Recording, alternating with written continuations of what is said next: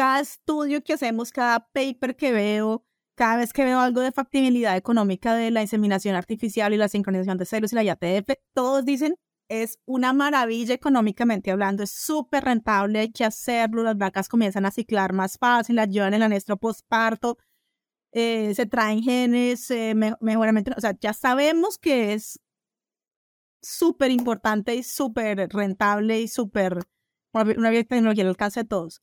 ¿Por qué no ha aumentado? Yo no sé. Me gustaría que alguien me respondiera esa pregunta porque realmente no sé. Bienvenidos a Carnecast, una línea directa con los principales referentes de la industria ganadera. Carnecast solo es posible gracias al apoyo de empresas innovadoras que creen en la educación continua. Genofeed, biotecnología simple, rentable y sustentable para la producción ganadera. Síguenos en redes sociales y Spotify para tener acceso a información de calidad, continua y de acceso gratuito. Bueno, buenas tardes, bienvenidos a este nuevo episodio de Carne Cast.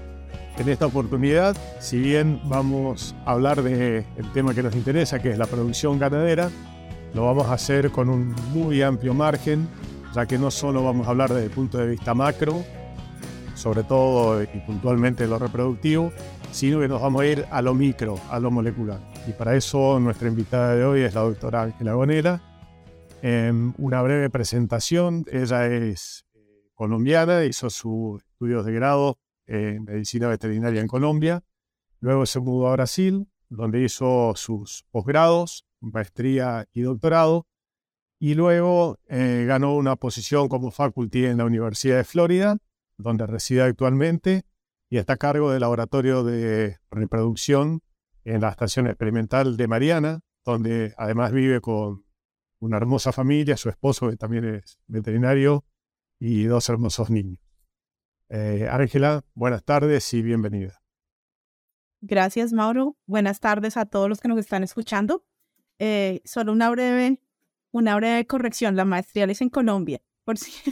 ah, ok por si después se, se, me ponen bravos los que escuchan por ahí. La maestría es en Colombia y el doctorado y el postdoctorado los hice en Brasil. Ok, bueno, gracias y disculpas por, la, por, la, por el error.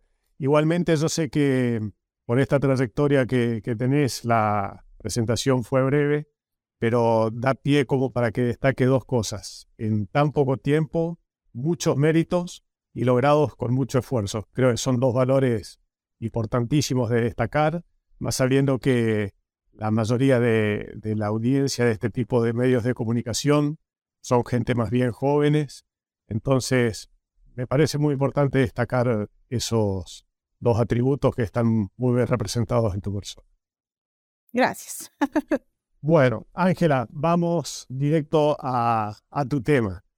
Eh, tal vez muchos, tal vez pocos, eh, comenzaron a leer, a escuchar temas relacionados a lo que es biología molecular y su nexo, su link con la producción, en este caso de carne, porque es lo, el tema que nos, nos convoca. Eh, ¿Cómo definirías para que la gente, el productor, el veterinario, eh, lo pueda entender? ¿Qué son las tecnologías moleculares? ¿Qué es la biología molecular? ¿Y cuál es el link que podemos encontrar con la producción ganadera, yendo a la imagen que uno tiene del trabajo en la manga, con reproducción, con nutrición, con salud. Bueno, entonces, pues la biología molecular, como su nombre lo indica, es una rama de la biología que estudia las moléculas. ¿Qué de las moléculas? Pues cuáles son, cómo son, qué hacen las moléculas, cómo interactúan entre ellas para poder entender cómo funciona un individuo, una célula, un organismo o pues en nuestro caso, una vaca o un toro. Entonces eso es lo que hace em, la biología molecular. La biología molecular en, los últimos, en las últimas dos décadas especialmente ha, ha incrementado mucho su uso. Cada vez más se ven estudios e investigaciones con biología molecular porque las tecnologías que usa la biología molecular han, han bajado su precio. La verdad es eso. Entonces, hace 20 años hacer biología molecular era muy, muy caro y estaba restringido a, pocos laboratorios en el mundo. Hoy en día eh, las cosas están más económicas, más, más accesibles. Sigue siendo caro, pero, pero, pero digamos que las tecnologías están más disponibles para, para, para casi todos los países y para eh, muchas universidades hoy en día. Entonces ya eso ha facilitado su uso. Em, cuando, cuando hablamos de biología molecular y hablamos de tecnologías entonces que nos permitan ese estudio, pues más o menos uno habla de todo lo que se ha relacionado con DNA, RNA, proteínas y en algunos casos cuando se habla, por ejemplo, de fenotipo o de metabol o, de fenotipo, perdón, de metabolitos, entonces de metabolómica, de lipidómica y ese tipo de plataformas. Y pues como les decía antes, hace muchos años, o por ejemplo cuando yo comencé, hacer un secuenciamiento de RNA era impensable, era carísimo y hacíamos dos o tres muestras eh, por experimento, por, tratamiento por experimento, porque no nos alcanzaba la plata para más. Hoy en día, pues ya cuando hacemos RNA sequencing o secuenciamiento de RNA, pues ya, ya la tecnología está mucho más económica y ya nos podemos dar el lujo de secuenciar más animales y más muestras. Entonces, por eso es que el uso de la biología molecular ha incrementado significativamente en los últimos años. Ok. Em, a modo de ejemplificar o graficar, por ejemplo, eh, ¿qué tipo de, rasgos fenotípicos yo puedo identificar con un análisis a nivel molecular? Bueno, entonces, em, si tú te acuerdas cuando hablamos de fenotipo, uno, uno habla de que fenotipo es la interacción del genotipo más el ambiente, ¿cierto? Entonces, eh, hay cosas que el genotipo no logra explicar. La mayoría de, parámetros fenotípicos no son explicados en un 100% por el genotipo. Y eso hace entonces que uno tenga que utilizar otras eh, camadas de la biología para poder explicar esas, esas, esos, esas mudanzas en el fenotipo que no explica solamente el genotipo. En inglés las decimos layers. Entonces, eh, si uno, ustedes acuerdan, de, del dogma central de la, biología molecular consiste en que en el núcleo celular está el ADN.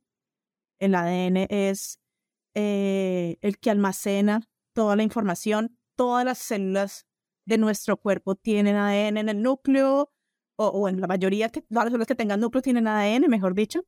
Y, y entonces almacena la información.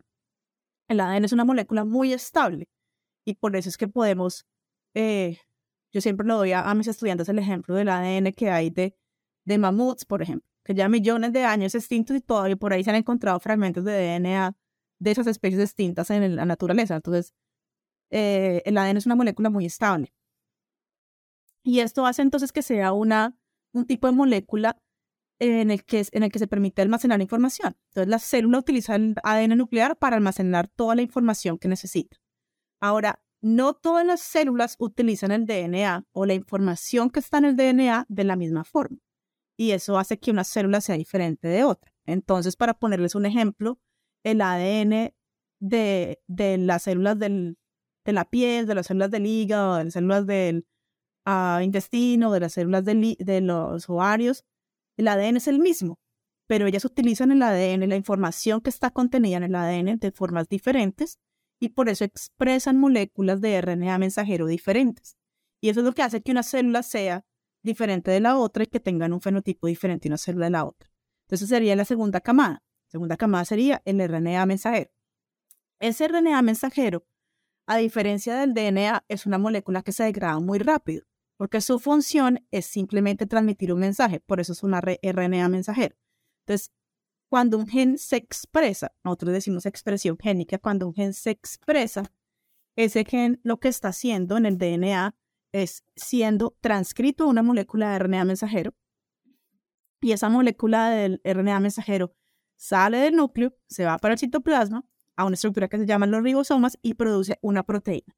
Entonces, la secuencia del el gen que está en el ADN es transcrita a una molécula de RNA mensajero que sale del núcleo para el citoplasma para que esa secuencia se traduzca en una proteína. Entonces, las proteínas serían esa tercera camada o esa tercera layer, como decimos en inglés. Entonces, la, sería ADN, RNA y proteína. Y las proteínas, pues, son las que mm, ah, guían el funcionamiento de la célula. Entonces, hay enzimas o factores de crecimiento, o, proteínas de transporte o proteínas del metabolismo, proteínas que interactúan con la glucosa para producir más glucosa o etcétera. Entonces las proteínas son las que realmente van a tener una función efectora en esa célula. Entonces tenemos DNA, RNA y proteína. Ahora, también usted puede analizar, por ejemplo, otras sustancias, otro tipo de moléculas que se producen luego que esas proteínas han hecho su función. Y en ese caso estamos hablando de metabolitos. Entonces tenemos aminoácidos, lípidos, carbohidratos, eh, fosfatidilcolinas, ácido fosfatidilcolinas, que usted las puede analizar dependiendo de lo que usted quiera averiguar. Entonces sería la última camada. Entonces tenemos ADN, que sería genotipo, eh, RNA, que sería el RNA mensajero, que serían los transcritos, eh, las proteínas y después los metabolitos. Son las camadas que uno eh, estudia cuando utiliza biología molecular. Y eso entonces, eso todo englobado es lo que lleva a que haya un fenotipo. ¿Por qué? Porque de la forma en la que se expresan o no se expresan los genes, pues va a depender de esa interacción con el ambiente. Cuando se habla de ambiente, la gente piensa que es eh, los cambios en la temperatura o el ambiente externo, o la, el calor o la humedad. No, cuando hablamos de ambiente hablamos de todo lo que le pase a ese genotipo. Entonces, por ejemplo, la nutrición de ese animal también hace parte de ese ambiente. Eh, pero en fin, ese fenotipo es explicado por esa interacción entre el genotipo y el ambiente. Entonces, ¿qué tipo de fenotipos se, se han o se están queriendo explicar utilizando este tipo de abordajes. Pues hay muchos experimentos y hay muchísimos papers. Yo les voy a dar dos ejemplos que son con los que yo estoy más relacionada. El primero es fertilidad. La fertilidad, para los que trabajan eh, a campo, la fertilidad ha sido muy difícil de explicar desde el punto de vista genético. Si ustedes ven los papers que han hecho personas que trabajan con genética por muchos, muchos años estudiando poblaciones de de ganado de muchos años estudiando genotipo y bueno, todas esas cosas, la heredabilidad que hay de la fertilidad es muy baja. ¿Por qué? Porque es altamente ligada al ambiente del animal. Entonces, si uno se pone a pensar, lógicamente, la dieta que recibe el animal, si está estresado o no, si está expuesto a algún patógeno o no, pues todo eso impacta en la fertilidad. Entonces, no es muy fácil explicarla desde el punto de vista em, genético. Por esta razón, hay estudios, yo estaba involucrada en algunos en los cuales intentamos utilizar esas otras camadas, RNA mensajero, proteínas, metabolitos, para ver cómo identificar o para intentar buscar biomarcadores de animales de alta fertilidad.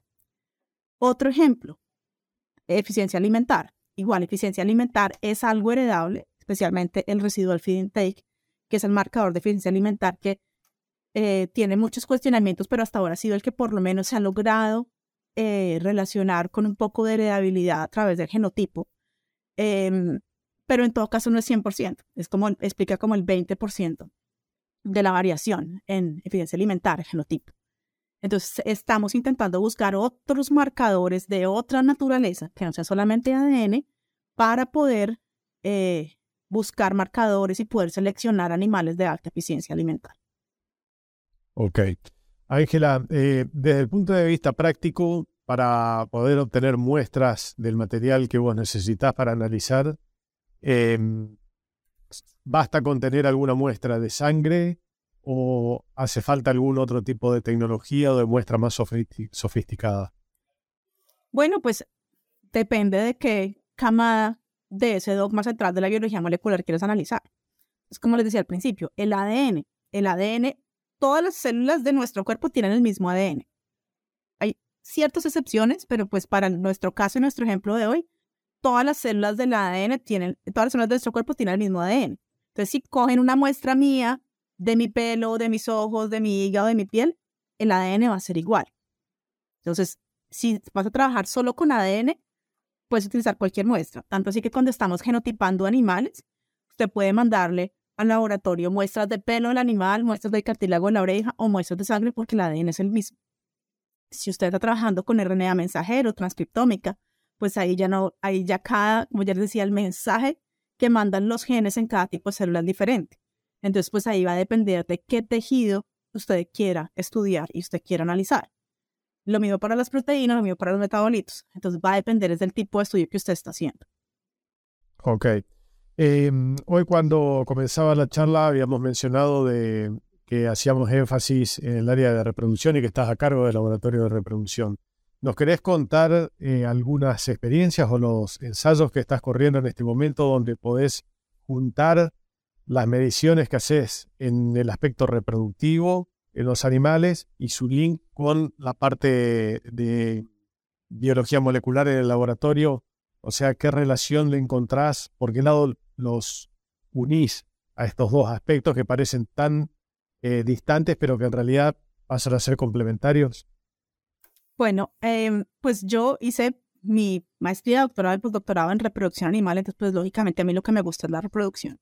Entonces en, ese aspecto pues yo hago experimentos con reproducción animal. Una de las cosas que más me interesa a mí es entender el funcionamiento del tracto reproductivo de la hembra, de las vacas en este caso, cómo se prepara para recibir el embrión y cómo le responde al embrión cuando éste llegue. Porque nosotros hoy en día sabemos que hay una receptividad de las vacas. Hay vacas que tienen mayor receptividad a los embriones que, otros. Y hoy en día ya sabemos, por ejemplo, qué genes tienen que estarse expresando en el oviducto de esas vacas más receptivas y qué genes tienen que estarse expresando en el endometrio de esas vacas más receptivas para que estén, digamos que más listas para recibir al embrión. Ya hay, ya hay varios estudios de diferentes universidades indicando lo mismo, ya hay como digamos que una lista preliminar de genes hay que depurarlo un poco más, pero ya se sabe algunos genes importantes que tienen que ser, em, que se tienen que estar expresando en las vacas para que se consideren receptivas al embrión. Esto es bastante interesante porque en las mujeres inclusive ya hay un kit que se llama ERA. Y eso es un kit que le hacen, eso es un ensayo de transcriptómica que le hacen a las mujeres para eh, diagnosticarlas como que pueden recibir un embrión o no. Entonces la idea, creo que a largo plazo, el, mundo de la investigación está yendo para eso en bovinos también, en eventualmente, eventualmente desarrollar un ensayo que permita identificar esas vacas eh, con mayor receptividad de acuerdo con la expresión de sus genes en endometrio. Eh, entonces, pues digamos que esa, esa parte me interesa bastante, esa parte del funcionamiento del tracto reproductivo y cómo responde al embrión. Sin embargo, cuando yo hice mi doctorado, yo trabajé con receptividad en oviducto y yo quedé un poco frustrada. Me fue muy bien, publiqué bastante, etcétera, pero quedé un poco frustrada porque el principal problema de trabajar con oviducto es que teníamos que matar las vacas para poder tomar las muestras de oviducto, básicamente. Entonces, no sirvió mucho para entender el funcionamiento del oviducto y para intentar buscar algunos genes y algunas proteínas que tal vez le estén haciendo falta a los medios de cultivo in vitro, de producción de embriones in vitro. Entonces, para eso me sirvió mucho, pero no me sirvió mucho para eh, buscar marcadores de fertilidad de vacas a campo, porque nadie va a querer matar una vaca para saber si era fértil o no. Entonces, pues ahora, hoy en día, estoy mudándome más a la parte de marcadores moleculares en plasma, tanto en hembras como en machos, para intentar buscar moléculas que nos permitan identificar esos animales de alta fertilidad o de alta eficiencia alimentaria. Ok, una vez que vos identificás esos indicadores em, y hablando ya de una tecnología que esté probada, que esté bien aceitada y estandarizada, eso después se pueden incluir en catálogos de, de comercialización de animales o cómo te imaginas en el futuro que toda esta información puede ser trasladada al usuario. Es una muy buena pregunta, para la cual no tengo una respuesta, digamos que muy simple todavía. Em, los, los marcadores genéticos están en el ADN. Ellos, digamos que se, se, incluyen, si tú te das cuenta hoy en día, IPDs y todas estas cosas.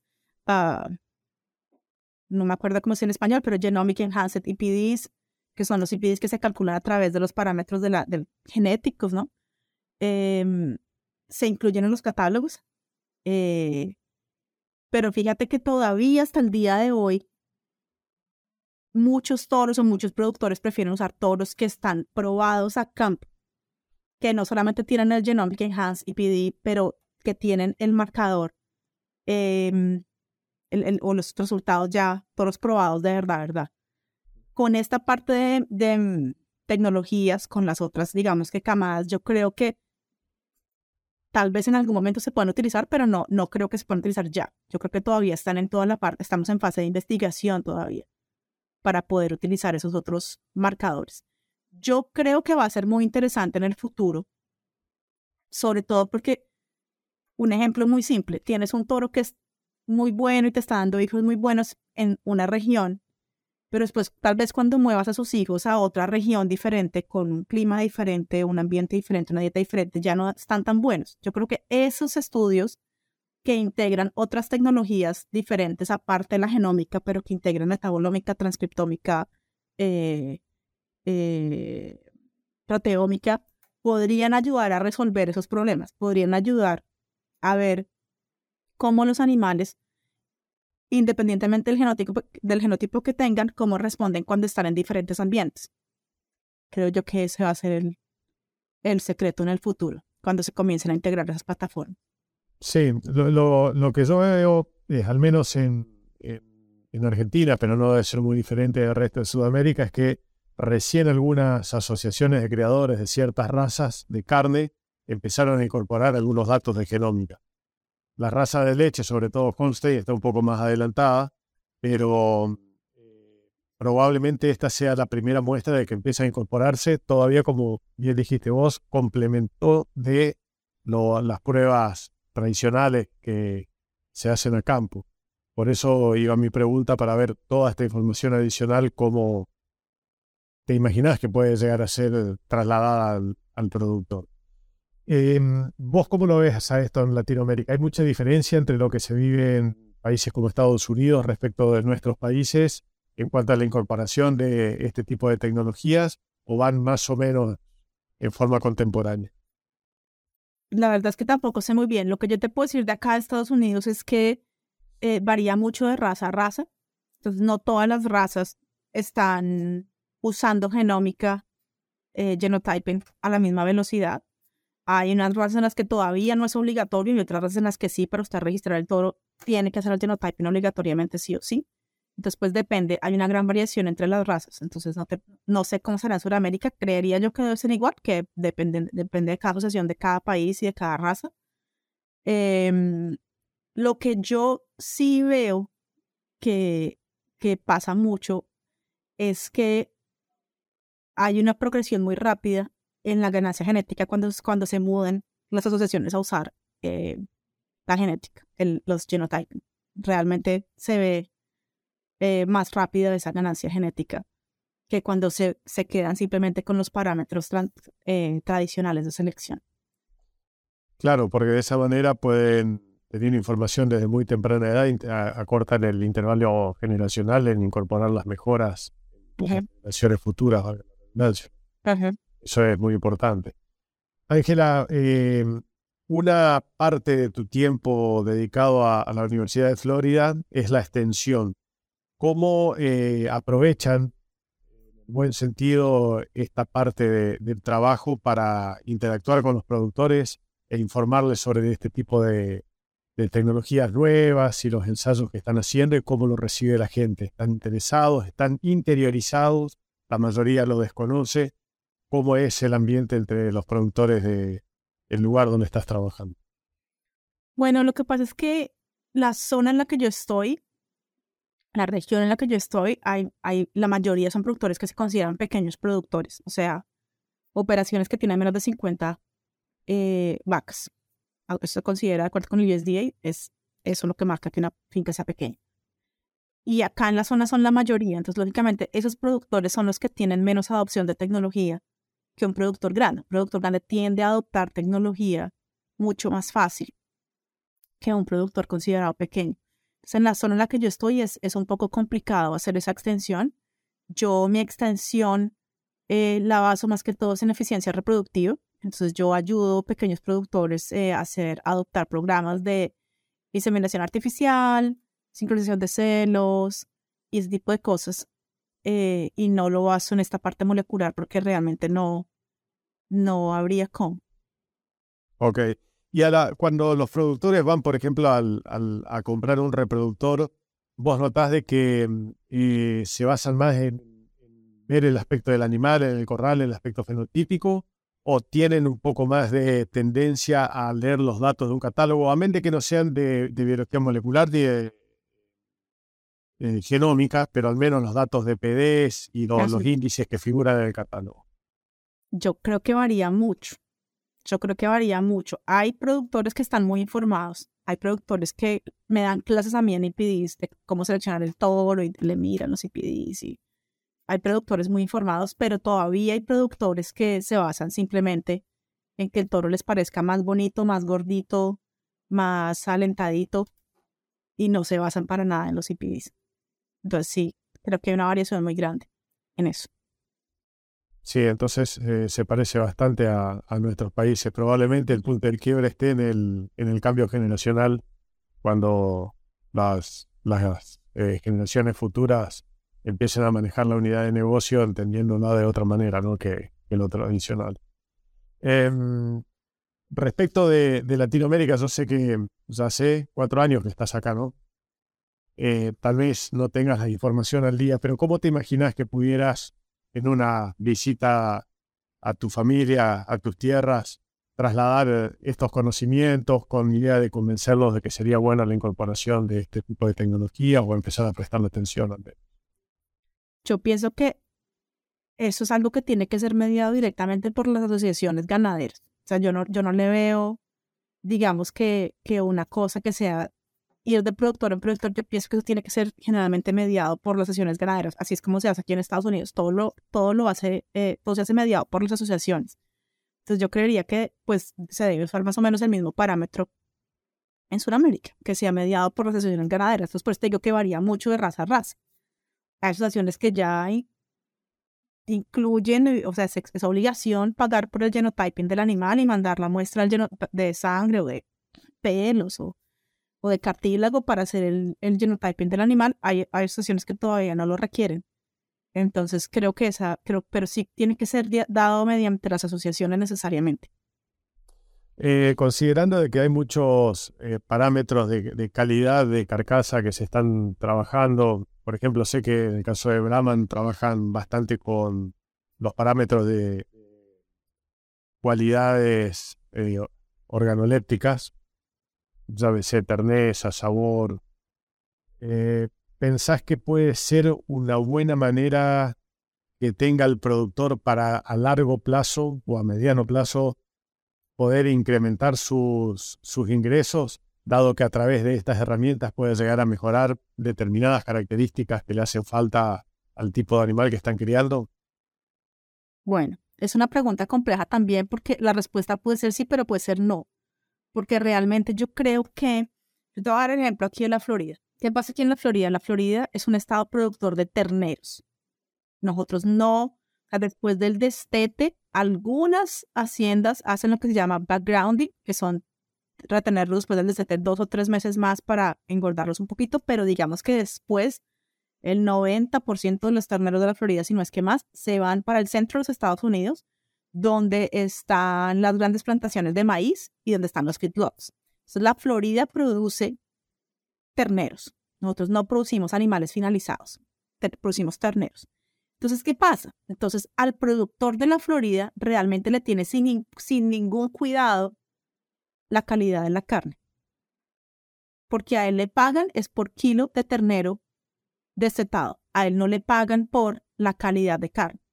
Entonces, el productor de la Florida, pues te digo, el productor de la Florida, tú le dices, no, es que tenemos que eh, seleccionar toros con mejor ah, ah, área de lomo, con, con IPDs para mejorar calidad de carne, calidad de, canal, lo que sea. El productor de la Florida te va a decir, no, porque no me pagan por eso. Yo voy a seleccionar toros con IPDs que tengan eh, bajo peso al nacimiento y alto peso al destete.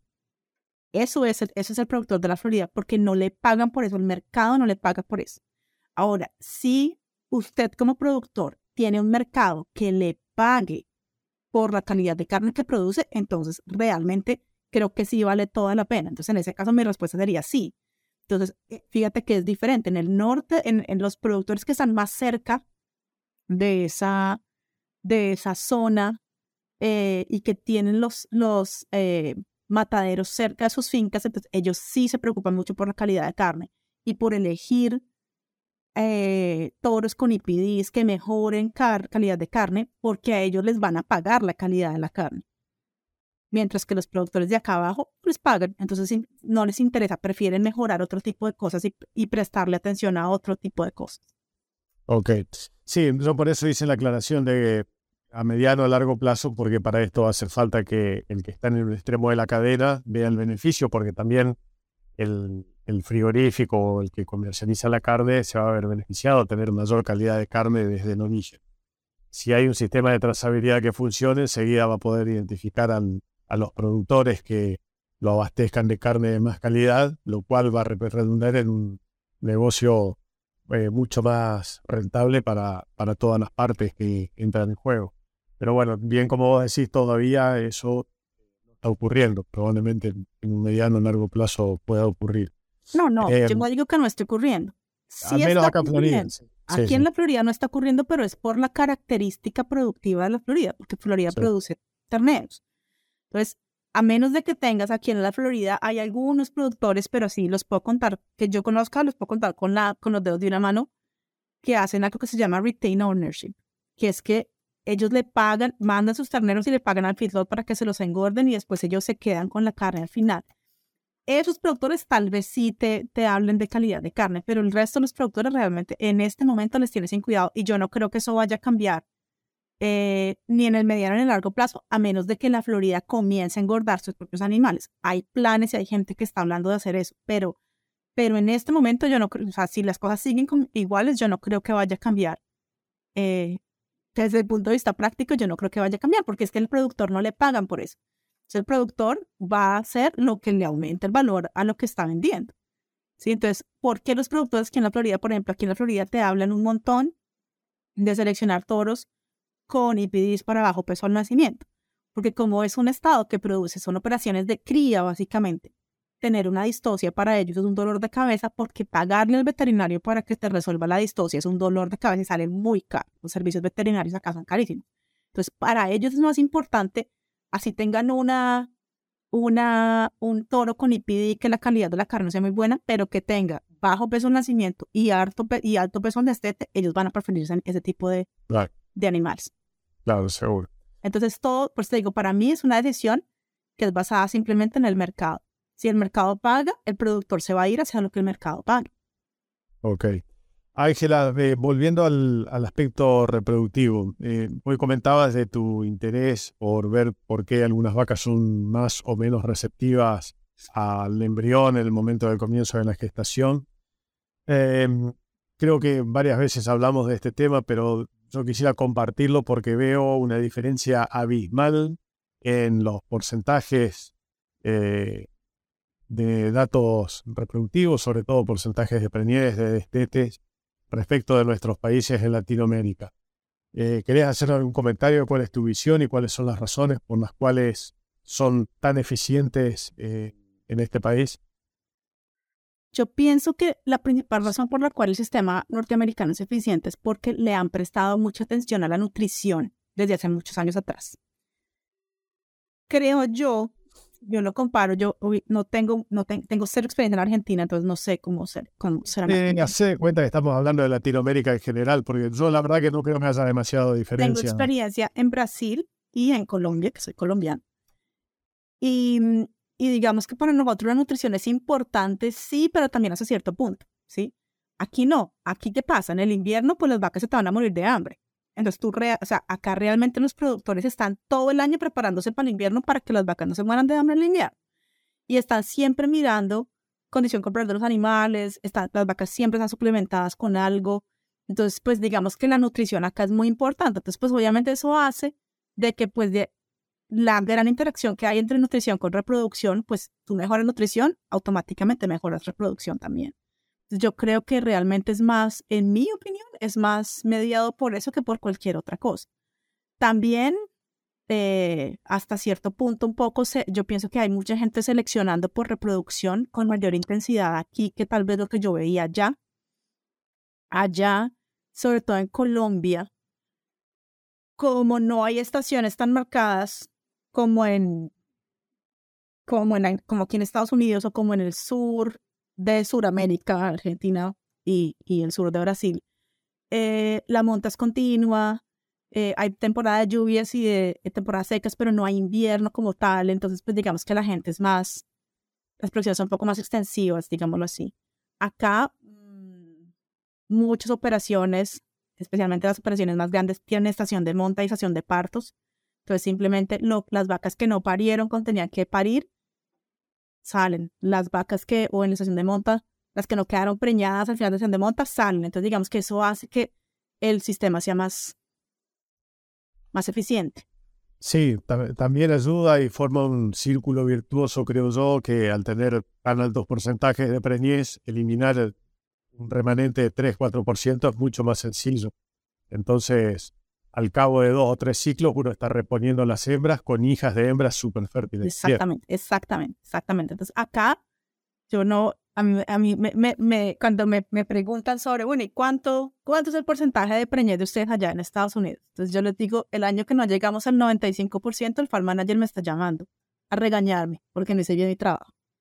Para nosotros acá, al final de la estación de monta, estamos normalmente en 95% de vacas preñadas. Al final de la estación de monta. No estoy exagerando. Hay un año que fue después del huracán Michael, tuvimos 92% y el farm manager estaba furioso. Entonces, eh, realmente sí, no, no estoy exagerando, es, muy eficiente el sistema, por lo menos lo que yo, el rebaño que tenemos aquí nosotros en Mariana es, es altamente eficiente. Pero yo creo que se debía a eso, se debía a que eh, la nutrición es muy buena, em, se, se, descarta lo que no se preña, todo. Eh, entonces, pues eso hace que el sistema sea muy eficiente.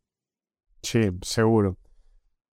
¿Qué otro parámetro crees que se pueda llegar demostrar con sistemas que son muy complejos desde el punto de vista de, laboratorio, pero muy fáciles a, nivel campo. Me refiero al tipo de muestras que hay que sacar, como una simple muestra de sangre, una muestra de pelo. ¿Qué otros parámetros te interesaría en el futuro poder investigar aparte de esto que hablabas hoy referido al, al ambiente uterino? Bueno, a mí me interesa mucho precocidad tanto en hembras como en machos, especialmente hembras porque he trabajado más con hembras, pero tanto en hembras como en machos me interesa eh, la parte de precocidad, porque pues lo que uno quiere es que las hembras ya estén ciclando al inicio de la estación de monta. Si tú piensas, yo siempre uso las fechas de acá para, para, para usarlas como ejemplo, nosotros tenemos estación de partos que va desde diciembre hasta más o menos final de febrero, inicios de marzo. Y entonces nuestra estación de monta comienza a principios de marzo. Nosotros eh, inseminamos todas nuestras novillas la segunda semana de marzo, inseminamos todas nuestras vacas la última semana de marzo y después nuestra sesión de monta se extiende hasta la primera semana de junio. Eh, ¿Qué quiere decir eso? Que las novillas que nacieron este año al inicio de la estación de, durante la sesión de partos, perdón, o sea, de diciembre a febrero, ellas tienen que estar listas para dentro de un año. O sea, nosotros inseminamos novillas, acá le dicen yearling heifers, o sea, novillas que tienen más o menos entre 14 y 6 meses de edad. Yo necesito que esas novillas ya estén ciclando el inicio de la sesión de monta, para que tengan, tú sabes, es bastante lógico, pero pues una novilla que ya está ciclando al inicio de la sesión de monta es una novilla que va a quedar preñada temprano en la sesión de monta, me va a parir temprano en la sesión de partos, entonces ella siempre va a estar preñándose temprano probablemente a lo largo de su vida, si nada, nada malo le pasa, siempre va a estar preñándose temprano. Y sus hijas, pues siempre van a estar también preñándose temprano. Entonces volvemos a lo del ciclo virtuoso que tú estabas diciendo y todo aquello. Entonces, ese, seleccionar esas hembras que son más precoces y que ya están listas para ser preñadas al inicio de la sesión de monta es algo que nos me interesa a mí bastante desde el punto de vista de, de mi investigación. Ok. Eh, por estar acá cercano, sé también de que mm, eh, estuviste viendo eh, algunas características relacionadas con estrés térmico. ¿Quieres contarnos un poco de qué se trató el ensayo y qué era lo que buscaban y lo que encontraron finalmente respecto de estrés térmico en ganado de carne? Nosotros lo que hacemos con estrés térmico, eso es una colaboración que tenemos con un colega mío de Colorado State University, lo que nosotros queremos entender es cómo el estrés térmico afecta el folículo. Ese, ese micromundo que hay dentro del folículo. Entonces, ustedes se acuerdan, el folículo tiene, el folículo es la estructura em, que está en los ovarios, adentro están los ovocitos, el ovocito, bueno, cada folículo tiene un ovocito, y al, en la periferia del folículo están las células de la granulosa. Entonces, nosotros queremos entender cómo es la comunicación de ese ovocito con las células de la granulosa que están en la pared del folículo durante el verano específicamente. ¿Por qué? Porque ya se sabe que durante el verano, durante heat stress, eh, cuando las vacas están estresadas por calor, la calidad de los ositos disminuye significativamente. Entonces, las pérdidas en reproducción o la disminución de la reproducción durante el verano está mediada en una gran medida por bajas en la calidad del ovocito. Entonces, nosotros queríamos entender por qué. Entonces, para eso hicimos un experimento en el cual miramos el RNA mensajero del ovocito, el RNA mensajero de las células de la granulosa y unas moléculas que se llaman microRNAs que están contenidas en eh, vesículas extracelulares en el fluido folicular. Entonces queríamos entender ese mecanismo de comunicación, cómo cambia cuando los animales están en estrés calórico.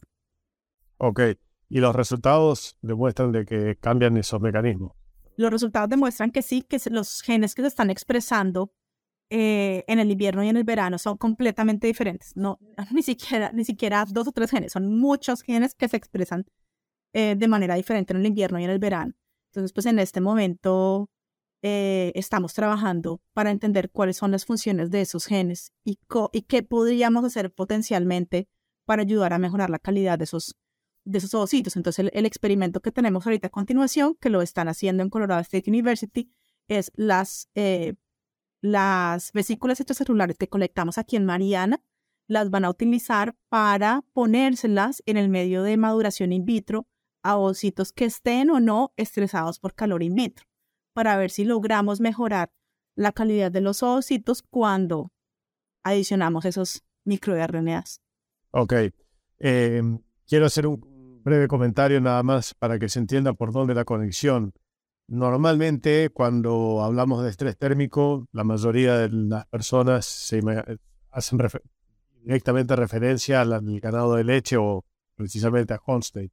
El ganado de carne también sufre este estrés térmico, es variable entre las razas, obviamente que las razas cebuinas eh, toleran más altas temperaturas, pero este problema de fertilidad se ve también en, en razas de carne como en razas de leche. Eh, por eso venían inclusive, inclusive aquí en Estados Unidos, por eso es que ya lo que te decía al principio, los productores que usan estación de monta, aquí nadie hace reproducción en el verano.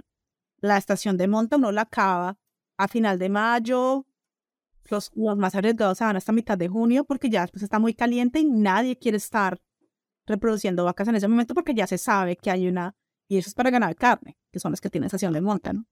Claro. sí. Y encima teniendo cubierto el bache forrajero del invierno porque con pasturas o con suplementación, como bien vos dijiste, no le falta alimento, así que no tiene ningún problema en esperar que el clima ayude para eso. Exactamente. Ángela, eh, se pasó el tiempo volando, son apasionantes estos temas, pero no quiero eh, cerrar el capítulo sin antes, eh, como te dije, os de récord, pensar un poco en futuro y quisiera que compartas con nosotros tu visión para acá dentro de, no sé, 15, 20 años. Todo el mundo habla como, cuando habla de futuro, dice, bueno, en, agricultura, ganadería, ponen el 2050 porque va a ser el momento en que se van a equilibrar la demanda de alimentos en el mundo, con la producción, etcétera, etcétera. Eh, ¿Cómo ves vos de acá a 10, 15 o 20 años la evolución de la ganadería con la ayuda de tanto las tecnologías o las biotecnologías reproductivas, que ya están en marcha hace un tiempo, y toda esta nueva gama de tecnologías moleculares, genómicas, que van a empujar un montón en la medida que se vayan estandarizando y vayan siendo incorporadas por la gente? Bueno, yo más que te voy a decir lo que yo espero de todo corazón. Sí, sí, eso, no como lo veo, sino como yo lo espero que pase. Eso lo que yo espero que pase es que cada día más los productores, pero también los consumidores se den cuenta de que hay que irse a la búsqueda de animales más eficientes, desde el punto de vista reproductivo, desde el punto de vista nutricional, desde el punto de vista medioambiental también. ¿Por qué? Porque es que lo que necesita un sistema para ser eficiente, pues son animales eficientes. Entonces, cuando usted comienza a seleccionar su rebaño por eficiencia, entonces, en el caso de nosotros que trabajamos con reproducción es fácil, la vaca que no se preña, chao. Entonces, ese es el, tipo de, discusiones que yo creo que hay que dar para mejorar la eficiencia de los, de los, de los eh, rebaños. Yo, yo esperaría que en un futuro cercano comenzáramos a mejorar la eficiencia de todos los sistemas productivos bovinos a nivel de cualquier lugar del mundo, no solamente a nivel de Estados, de Estados Unidos. Entonces, eso me gustaría ver a mí. También me gustaría ver a mí eh, que se comiencen a utilizar eh, biotecnologías como inseminación artificial, transferencia de embriones, más agresivamente para poder multiplicar esos animales que son más eficientes. Eso también me gustaría mucho verlo en un futuro. Espero no estar tan viejita para, para poder ver eso, eso eh, suceder. Eh, y lo otro que me gustaría ver a mí en algún momento también sería buscar eh, o encontrar finalmente animales que son eficientes en todo. buscar animales o combinaciones de genotipos que son buenos reproductivamente, son buenos nutricionalmente. Yo sé que es un poco ingenuo, tal vez imposible encontrar, tal vez no. No encontremos nunca la combinación perfecta, pero sí sería lindo encontrar los animales que son buenos productivamente, eficientes, y yo no creo que vaya a ser el mismo biotipo de animal para cada región. Yo creo que cada región y cada sistema productivo va a tener que buscar los suyos, pero ese tipo de, conexiones me gustaría a mí poderlas encontrar. Muy bueno, pero me diste pie que te hago una pregunta más. Eh, tocaste en amplios rasgos tres ejes. El primero es la eh, hacer más eficientes los sistemas, que probablemente esté más en manos de quien toma decisiones en la empresa agropecuaria. Em, en el último tocaste algún tema relacionado más bien a lo in vitro, al laboratorio, pero en el medio hablaste de biotecnologías reproductivas y todos sabemos que la tasa de incorporación de ese tipo de biotecnologías en los rodeos en general, pero en Latinoamérica en particular, es bastante baja. ¿Cómo crees que nosotros como técnicos podemos hacer de nexo con los productores para que puedan incorporar más tecnología sabiendo que eh, la relación costo-beneficio no necesita ningún tipo de análisis porque si las cosas se hacen bien es súper rentable y hoy es accesible desde el punto de vista de adquisición de material como eh, en cuanto a la técnica, mucho más sencillo que hace 20, 30 años atrás cuando había que sacar celo dos veces por día, inseminar el sistema MPM. Hoy es todo más sencillo, más barato y está al alcance de cualquiera. ¿Qué podemos hacer para que eso cambie en dos o tres años? Entonces, no nos agarra tan viejo. Mauro, no sé. Y el que sepa esa pregunta, el que sepa la respuesta a pregunta, por favor, mándeme un correo y me la cuento porque no sé, me gustaría saber qué se podía hacer. Nosotros, cada estudio que hacemos, cada paper que veo, cada vez que veo algo de factibilidad económica de la inseminación artificial y la sincronización de celos y la IATF, todos dicen es una maravilla económicamente hablando, es súper rentable, hay que hacerlo, las vacas comienzan a ciclar más fácil, ayudan en el anestro postparto, eh, se traen genes, eh, mejoramiento, o sea, ya sabemos que es súper importante y súper rentable y súper, una tecnología al alcance de todos. ¿Por qué no ha aumentado? Yo no sé. Me gustaría que alguien me respondiera esa pregunta porque realmente no sé. Yo claro, yo, yo soy, digamos que tengo un, un, una bias muy grande hacia favorecer las biotecnologías reproductivas porque yo soy que yo estoy en maestría en mi doctorado y mi postdoctorado, entonces pues obviamente amo las biotecnologías reproductivas, eh, como científica que soy me encantan, pero pues también les veo su, su aplicabilidad y su factibilidad económica todos los días y me encantaría, yo me acuerdo que tendríamos, cuando yo estaba en Brasil teníamos discusiones de ese tipo, con Pietro Baruselli, con Eddie Hoffman, eh, hablando de, con, con Guillermo Pugliese y con Mario Vinelli, hablando de, bueno, ¿por qué la gente no adopta más? O sea, ¿qué hay que hacer? Y la respuesta es que tal vez a la gente no le interese. No sé, es mucho trabajo, no te sé decir. Pero a mí me encantaría que alguien me respondiera esa pregunta porque realmente no, no, la, no conozco la respuesta a esa pregunta. Bueno, compartimos la problemática y vamos a quedar atentos a ver si alguien nos puede dar una, una respuesta, porque evidentemente el problema es global, si bien acá en Estados Unidos tienen más aceptación que en Latinoamérica. No, aquí, mira, en Estados, aquí en Estados Unidos, ganaderías de leche inseminan muchísimo. Ganaderías de leche, 90%, vacas, el 90% de las vacas son inseminadas.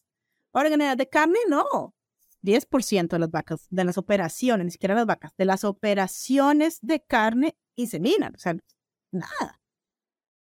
Pero entonces por te digo que, que, que, me encantaría saber la respuesta a, a, a esa pregunta. Yo pienso que es una cosa más, a veces lo he pensado, que es una cosa más cultural. El productor, ¿qué pasa? El productor de leche todas las, todos los días tiene que meter las vacas dos veces o tres veces al día por dañarlas. Entonces, sí o sí tiene que manejar los animales dos o tres veces al día. Entonces, pues obviamente que la adopción de la tecnología, de estas tecnologías reproductivas, pues es más fácil para el productor de leche. Eso lo entiendo. Pero si te pones a pensar con los protocolos que tenemos hoy en día, de IATF, por ejemplo, que son tres encierros que uno dice, pero las vas a manejar tres veces, te va a aumentar, se te van a preñar más rápido, te van a salir del anestro, vas a tener terneros de, de toros mejoradores, o sea, ¿qué más quieres en la vida? Y así todo no, no se adopta la tecnología, entonces por eso te digo que no. Quizás es una cosa más cultural, tal vez, no sé.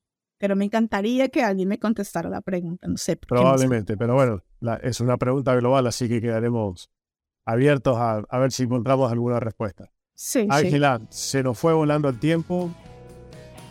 Muchísimas gracias por el tiempo que nos dedicaste. Sabemos que eh, estás con, con, otros compromisos, así que no te vamos a demorar y probablemente sigamos la conversación en, en un futuro cercano con una nueva charla.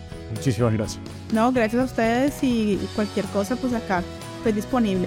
Gracias por la invitación. No, gracias a vos. Adiós. Chao. Si te gustó este episodio, no dejes de compartirlo con otros profesionales para que más personas puedan tener acceso a la palabra de los principales referentes de la industria ganadera.